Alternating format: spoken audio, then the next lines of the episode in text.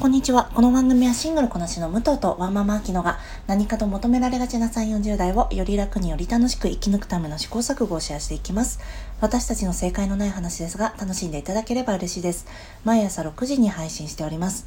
今日は木曜日なので武藤の一人会を行っていきます。どうぞよろしくお願いいたします。えー、日曜日はナショナルシアターライブの良き人の感想をお話しいたしました。思ったより皆さん多くの方が聞いていただいて、あとね、意外と感情率も高かったのですごく嬉しかったです。あの、ネタバレもないのでよかったら聞かれてみてください。その時もお話ししたんですが、例えば、あなたが大きな幸せを手に入れるためには、この大きな悪に悪事を働いてくださいと言われたらいやそんな大きな悪事を働いてまで自分の幸せだけを追求したいわけではないっていうのは多分多くの人が思っているんじゃないかなと思うんです。でもこれをやるとちょっとだけ幸せになりますよっていうことだったらちょっとずつちょっとずつ私たちはえー、て言うんですかね。でもその幸せになるために少しだけちょっとだけ苦々しい思いをしながら自分の意にそぐわないこともちょっとします。でもまあ大したことじゃないですよって言われてたら結構みんなね自分の幸せを求めてしまうんじゃないかなと思うんですよね。やっぱり人間の生きる目的って幸せになることだと思うので自分の幸せのために他者を少しずつ少しずつ本当に本当に少しずつだけ、えー、踏みにじってしまうことは、うん、普遍的なことなんじゃないかなと思います少し前にツイッターであのー、何々に対して不買運動してないのはちょっとどうなのかと思うみたいなのが流れてきて、うん、そこも例えばその気持ちもわかるんです。うん、なんだろうな私ももう絶対利用しないサービスとか絶対ここではさ買わないものっていうのはいくつもあります。私 前も言ったけど人が言ったことを忘れないからね。ペッパーランチとかも絶対行かないし厚木も買わないし資生堂もやっぱりキコちゃんのことがあってから買ってないですしそうですね。他にもいろいろあるんですがまあ DHC とかもね前も言いましたけどまあそういうのもあるけどやっぱりなんかそれを選べるの人はなかなか何て言うんですかねどうしても限られてしまうっていうのはあると思うんですよね。全部が全部ねうんできることじゃないしでもそれでも自分たちの中でもできる範囲でじゃあフェアトレード全部できるかっつったらできなかったりするのでできる範囲でね選んでいくしかないんですけどね自分自身で責任を持って。ただその消費には責任はつきものだなっていうのは私はもう何て言うんですかね。私は、えーと、ある程度自分で自由が利く範囲で、えー、消費をできるので考えることはしますが、うん、自分はそう感じています。ただそれがそれ責任持って消費してますか？みたいなことをみんなに言いたいわけじゃないんですよね。だからそういうものも難しいなと、うん、考えてます。皆さんはどうでしょうか？ちょっと話が、えー、横道にそれてしまいましたが。そう普遍的なことだからといってなんだろうな。もう人間はそうやってね幸せになるために誰かを踏みにじってしまうものなんだよという定感ではなくなんだろう戒めとして持っていたいなと思ったんですよね。もしまだ、えー、ナショナルシアターライブ良き人見てなくて見れる環境にあるよっていう方がいらっしゃったら本当にね本当に面白かったし、あのー、何回でも見たくなるような後味の悪さがあります。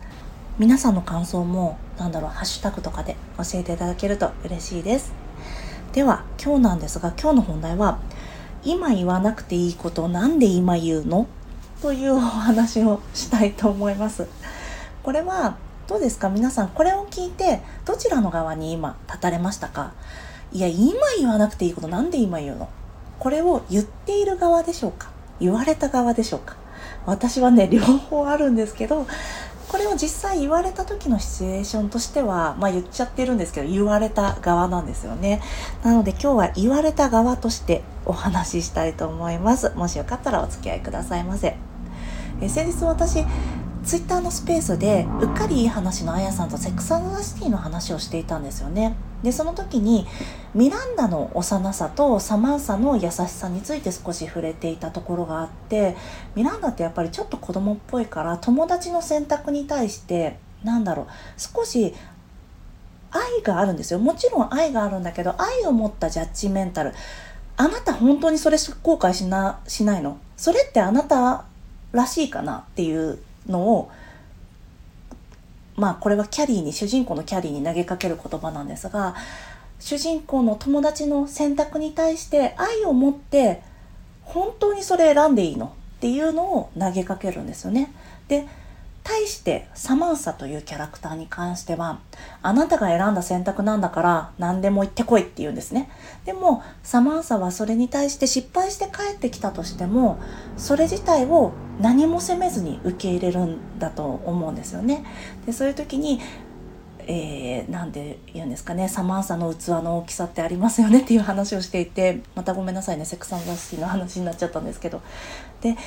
そう私ちょっとミランダに近いところがあって子供っぽいところがあるんですっていう話をする時した時にこういうことを言っていてまあ言わなくてもいいことをね私は言っちゃうんですよ。まああのねツイッターフォローしていただいてる方はご存知の通り私口は災いの武藤というアカウントなので、まあ、それは自分への戒めのためにつけているアカウントなんですよね。あのいつだったかあきちゃんにこの話してたんですけど沈黙は金沈黙は金っていう言葉があると思うんですけどあれってみんな沈黙できないからそういう言葉があるんですよね。でそれが沈黙がうまくできる人ももちろんいるじゃないですか。でも私はできないんですよね。だから本当に 災いばっかり起きちゃうんですけどね。でそうですね。でこの今言わなくてもいいことを何で言う今言うの？これミランダもそうなんですが私これ妹に言われたセリフだったんですよね。でそれどういったシチュエーションで言われたかっていうと、まあ、私が父に対してね苦言を呈したんですよね。しかも家族、えー、母と私と妹と父で4人でいる時に家族で団らんしている時に父がまあ態度がすごく悪かったんですよね。それに対して私がパッと言った一言にあの妹そこでまあもちろんね家族の空気が悪くなったんです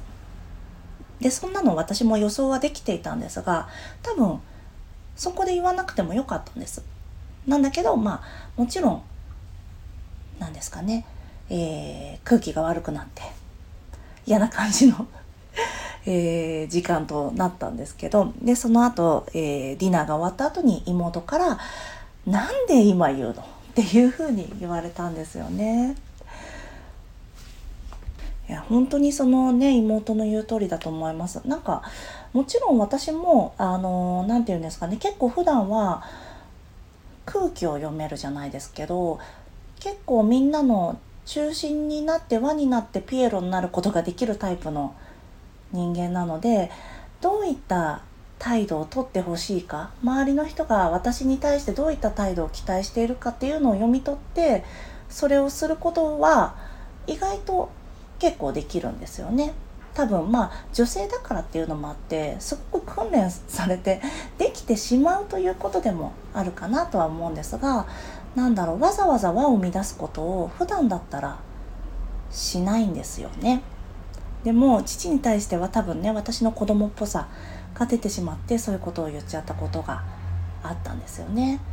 まあただそれに対してなんだろうな父には悪いなとは全然思ってないですけど妹と母に対して多分皆さんも言いたいことがあっても我慢してるのって他の周りの方に対してあここで空気乱したら良くないからまあこいつに一発言ってやりたいけど言わないでおこうみたいなことっていっぱいあると思うんですけどまあやっぱり私もその父あ父じゃない、えー、母と妹に対してはやっぱり悪いなって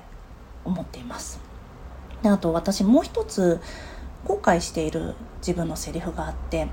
私母とドライブをしている時に母がまあ父がねえー、すごくお酒を飲んじゃうんですよねで父は脳卒中をしたことがあったので本当はお酒を飲んじゃいけないんですよなんだけど、まあ、お酒を飲んでいるっていうのを結構、まあ、月1で定期的に帰っているので定期的にそんな話を母から聞いているんですね。でまあ今母と父は2人暮らしなので、まあ、そういった愚痴を言えるのも、まあ、たまに帰ってきた私がメインになってくるんですよね。母のが話しあ多分父の愚痴まで言う言う話し相手としては私だと思うんですけどで私はまあ普段は別に普通に聞いてるんですけどまあそうですね。その時は多分ね前もお話ししたんですけど人は人の不調が許せないっていうことと本当にね同じなんですが母に対して私は、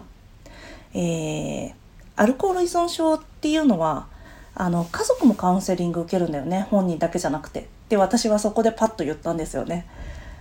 でそれって今考えたら今考えたらじゃないですね。その後すぐにはっと思ったけどいつもだったら思ってても言わない言葉を私はなんか母がそうやってずっと停滞していること同じトラックをずっと走って悩んでいることに対して嫌になっちゃったんですよね。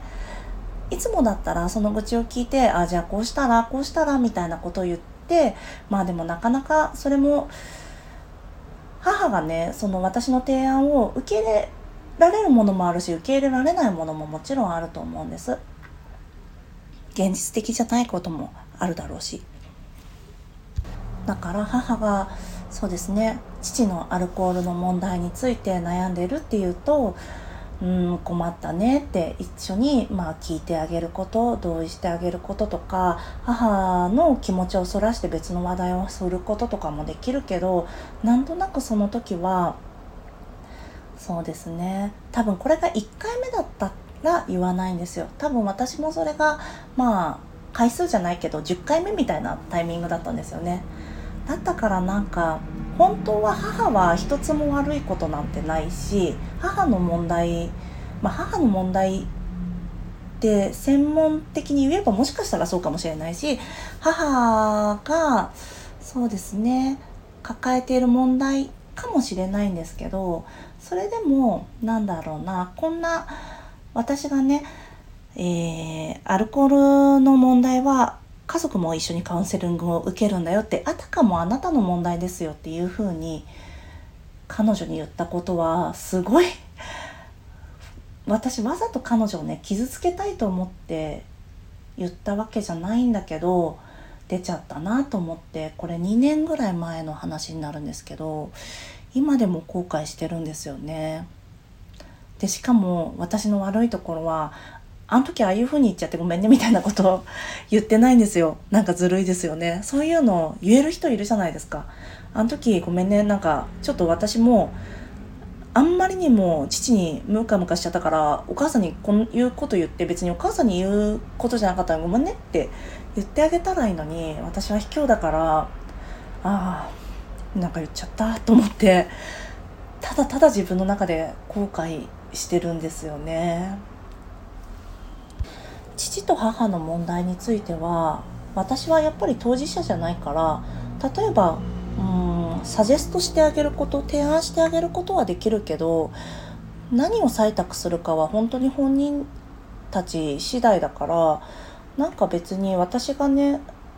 なんだろうなそこに愛があるからといってなんかジャッジメンタルになって言っていいことじゃないっていうのも分かってるのにやっぱり何回かに1回はなんかね嫌な嫌なもう本当にパッシブアグレッシブみたいなことをね しちゃうなーって思ってるんですよね。1年に1回ぐらいそういうことがあるかな。本当に何だろうな子供っぽい自分の嫌な癖だなと思っています。そうですね。母に謝ってないことについてはどっかでそのうち謝れるといいなとは思ってるんですけどね。でも例えば誰かが私と同じ悩みを誰を誰かが私に「お母さんに悪いこと言っちゃったのよ謝れてないんだよね」って言ったらうんまあそのうち謝れるんじゃないっていう気がするから私もうんまあそのうちかなと思ってるところです。でもね明日明日どっちかが死ぬかもしれないから 謝った方がいいなみたいな気持ちも同時にあるんですけどね。今日もすいませんまとまりのない話となりましたが今日は今言わなくてもいいことを何で今言うのっていうことを私が言ったよっていう話でした。それに対して私がそうですねうん母に対してこう思ってるところがあるとか自分の子供っぽいジャッジメンタルなところであったりとか自分の悪癖についてお話ししました。皆さんいかがでしょうか？なんか私も実は1個あるんですよ。そういうそういう話みたいなのありました。よかったら教えていただけますと嬉しいです。ではここからちょっと雑談なんですけど私がこんなにこの言わなくていいことを言っちゃうのはちょっとお調子者だからっていうのもあるなって思ってるんですよね。こういう今回の話はまあ別になんだろうな。お調子者とは関係ない私のすごく嫌な部分が出た嫌な部分が発露しちゃったっていうパターンの話なんですけど本当に私はね普段からお調子者でなんだろうな。それによってね言わなくてよかったことも言っちゃってるんですよね。でお調子者なんでお調子者なのかなと思うんですけど私やっぱり中間子だからかなとも思ったんです。私兄がいて妹がいて、まあ、長女ではあるけど中間子っていうポジションなんですね。で私の周りのお調子者見ても大体中間子なんですよね。まあ、ただこれは何だろうな。私がそういう目で見てるからそう思ってるだけかもしれないんですがでじゃあ架空のなんだろう架空のキャラクターの中で中間子って誰かいるかなって思ってるんですけど私「ハリー・ポッター」のロン・ウィーズリーとかしか思いつかなかったんですよ。あとは姉妹もの若草物語とかあとそうですねえーと、キャッツアイの瞳とかそういうのの、まあ、真ん中っ子たちはいますよね。そこで言うと私は若草物語の中でジョーかなって思って それはねすごくいいように捉えてたりするんですけどなんだけどやっぱりね中間子って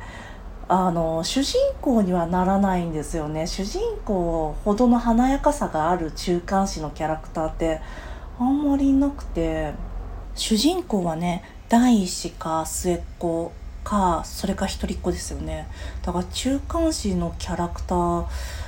なんかないかなと思って考えてるんですけどもしよかったら教えてください。このまま土曜日までネタが思いつかなかったらこのまま中間子のなんで私はお調子者なのかみたいな話になっちゃうと思うんですけどもしよかったら教えてくださいませ。では今日も聞いていただきありがとうございます。この番組はスタンド FM はじめ各種ポッドキャストで配信しております。ハッシュタグ正解のない話でつぶやいていただきましたら私たちがいいねやコメントしに参ります。明日はあきちゃんの一人会です。あきちゃんの一人会、私も実はね、聞いてるんですけど、明日の回すごい面白かったです。私はね、ドレッシングは実は自分で作っちゃう派なんですよっていうのをちょっとここで予告しておきたいと思います。ではまた次回、失礼いたします。